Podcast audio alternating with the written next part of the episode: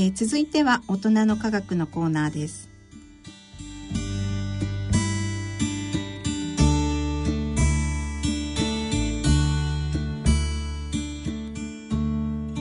ご機嫌いかがでしょうか？慶應義塾大学大学院理工学研究科鈴田春奈です。ご機嫌いかがでしょうか？東京大学政策ビジョン研究センターの山野博子です。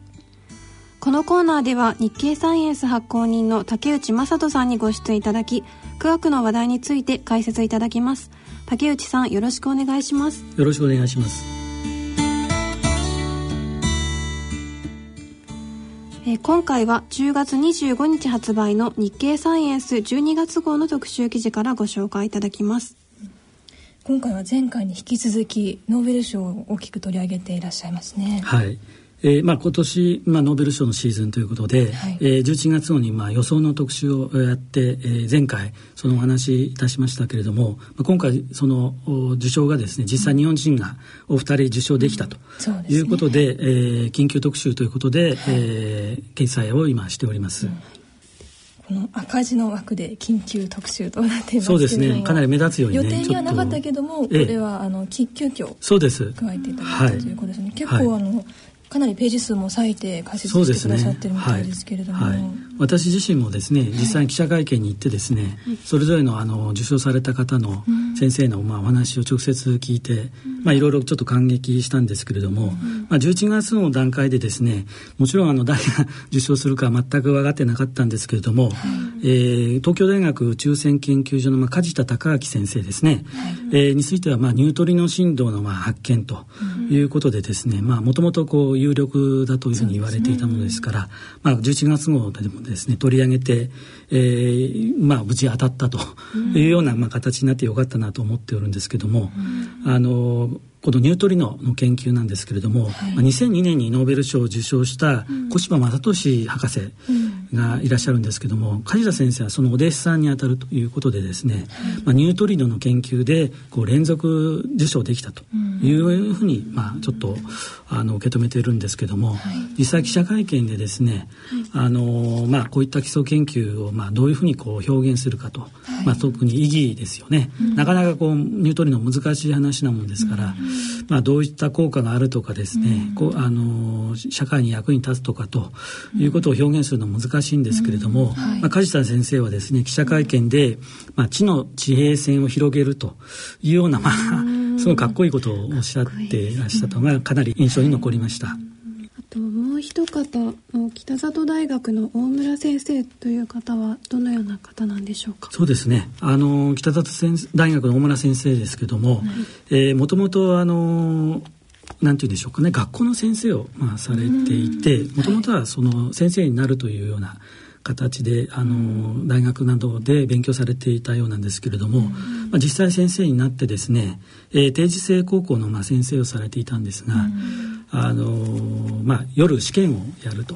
いうことでですね、まあ、試験監督、まあ、されたという話を記者会見でもお話しされてたんですけども、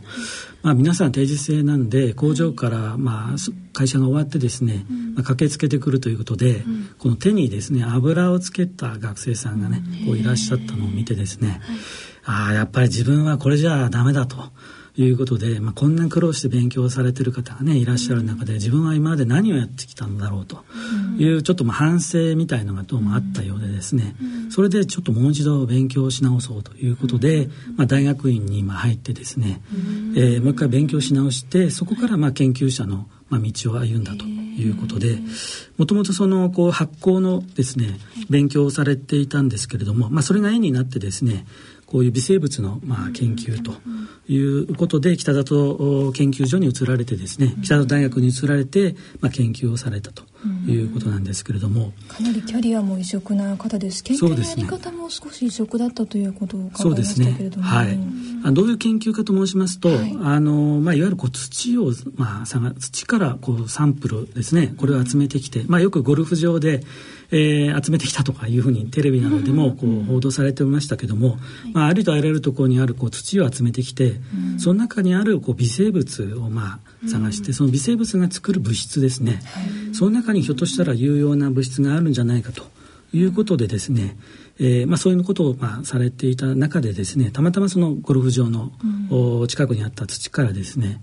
あの抗生物質という、まあ、物質でこうかなり有用なものが見つかったと。はい。いうことでですねこれが、まあ、あのアメリカアフリカのですね熱帯病の、えー、治療薬になるということでですね、まあ、数多くのこう救方を救ったということが、まあ、かなり評価されてですね、あの今回のノーベル賞ということになったんですけれども、まあ、ノーベル賞の中でもいろいろ種類がまあありまして、えー、生理学医学賞ということで、えー、小村先生受賞されたんですけれども、まあ、あのそういったアフリカのですね、えー、方を、まあ、たくさんの方を、まあ、救われたということで、まあ、ノーベル平和賞みたいなものにも、まあ、値するのではないかなというふうに言う方もいらっしゃってですね。すごく素敵な写真が載ってますね。そうですね。これはあのアフリカに行ってあの撮影されてきた時の写真なんですけどね。はい。個人の子供たちの真ん中に小村先生が満面の笑みで写ってらっしゃい。そうですね。で今回のまあノーベル賞を集約するとですね、はい、まあ、梶田先生のニュートリノというのは、うん、まあ、宇宙から来る、まあ、ものをこう観測して、えー、研究するということですね、うん、それから大村先生は、まあ、どちらかというと地面ですね土、ということで、まあ、天と地という2つのまあ側面から、うん、えー、今回日本人のノーベル賞が出たというような形でですね、まあ、愛こう対照的なまあ研究だなというふうにまあちょっと思うと思ってるんですけどね。ね。はい。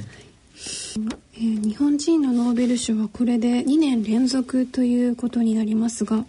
えー、さらに自然科学の分野では2000年以降毎年のように受賞していてすごいですね日本のそうですね、はい、あのまあ、2年連続ということでですね、うん、あのよく考えると、まあ、自然科学の分野では、うん、あの湯川秀樹博士からまあ始まってるわけです。受賞が始まってるわけですけれども、うん、まあ、毎年のように本当にまあ出てきたということでいろいろまあ数をですね、はい、国別でまあ集計してカウントしてみると、まあ、アメリカがあのやはり科学技術立国ということで、えーまあ、大国ということもありまして、最もこう人数がまあ多いんですけれども、日本はまあそのそれにアメリカに次ぐまあ規模になったということでですね、本当にこう科学技術立国というふうに、まあ、あの評価してもいいんではないかなというふうに、まあ、認識しておるんですけれども、まあ、そもそもこう最近になってこう日本が、まあ、あの優れた成果を出したというふうにも、まあ、あの言えることは言えるんですけれども、そもそもあの北里大学の大村先生はですね、えーまあ、母体となっている、まあ、北里研究所を、まあ、お作りになったのは、まあ、有名な北里柴三郎博士。で、まあ、ご存知ですか？はい、はい、あのまあ明治時代の話ですけどね、うん、あのドイツに留学してあのジフテリアの治療法を開発したとか、うん、あと破傷風菌の、まあ、培養、うん、純粋培養に成功してですね、うん、まあ、世界の医学界を驚かせた方ということで、まあ、非常にあの日本人でも日本の中でも有名なんですけれども、まあ、世界的にも知られている方ということで、実は当時、えー、明治時代でもかなりこう有名な研究者ということで、えー、伝えて聞くところによりますと、まあ、第1回のノーベル賞の生理学医学賞のまあ候補にもなっていたというふうにまあ言われているもんですから、あのまあ、そのことからその時代から考えますと、まあ、日本人のこう研究者の、まあ、力というものは、えー、やっぱり昔から明治時代からまあすごかったのではないかなというふうに思ってますし。あの北里博士は残念ながらノーベル賞はねこう受賞できなかったんです受賞できなかったんですけれども、まあ、そのこうなんていうんですか意思といいますか、あの受け継いだえー、大村先生がまあ受賞を今回するということでですね、うん、えー、なんかちょっとあれですね歴史をちょっと感じるものがまああるんですけれどね。はい、でまあこう日本人が、まあ、私ども報道のものからすると、うん、まあ、今回のノーベル賞で、まあ、日本人がまた受賞するんではないかなということで、うん、あのできるかどうかということが常にこう話題になっていたんですけれども、まあ、もはやその日本人が取るか取らないかということではなくて、まあ、誰が受賞するのかというふうに、まあ、ちょっと時代がまあ少し変わってきたのではないかなというふうに思っております。はい、今年はいつになく受賞可能性が高いというふうな予測があったような気もするんですけど、来年以降も続いていくような感じでしょうか？そうですね、まあ、そうなればいいかなというふうには思っているんですけどね。はい、昔あの京都大学ねこう出た方がですねノーベル賞たくさん取られたので、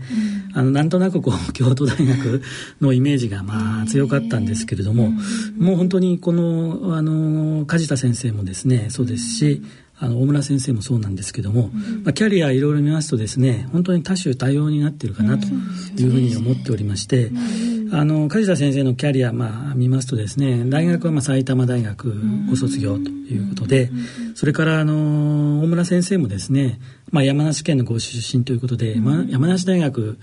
の方の、まあ、教員の方の養成の方の学部ご卒業ということでですね、まあ、地方大学というのも少しキーワードに、まあ、なってきたということを見るとですね、でかつてあのノーベル賞を取った下村先生という方もいらっしゃるんですが、彼はあの、まあ、アメリカで、えー、今あのお住まいなんですけども出身大学は長崎大学ということでですね、それでかなり有名になったんですけれども、まあ本当日本全体がこうこうノーベル賞を生み出せるような、まあ、こう力といいますかね、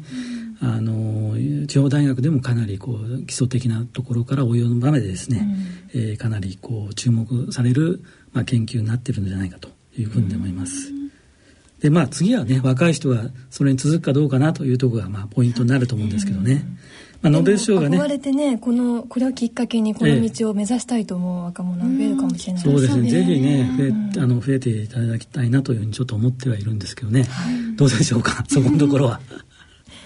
まあ、ノーベル賞だけがねもう全てではもちろんないんですけれども、はい、やはりこう独創的な、まあ、研究成果というのはいつの時代でも求められますので、はい、まあ、そういったこう研究成果を生み出せるような、まあ、土壌といいますか、うん、そういう学校の雰囲気とか、まあ、社会の雰囲気とか、まあ、そういうのがあると、まあ、いいなというふうには思ってるんですけども、まあ、それをやっぱり生み出すことを考えて、はい。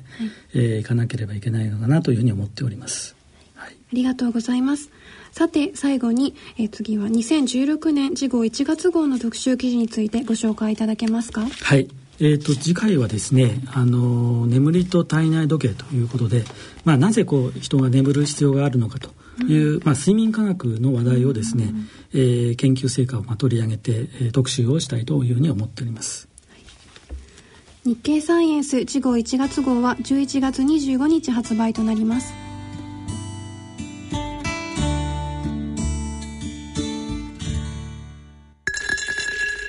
大人の科学のコーナーでした。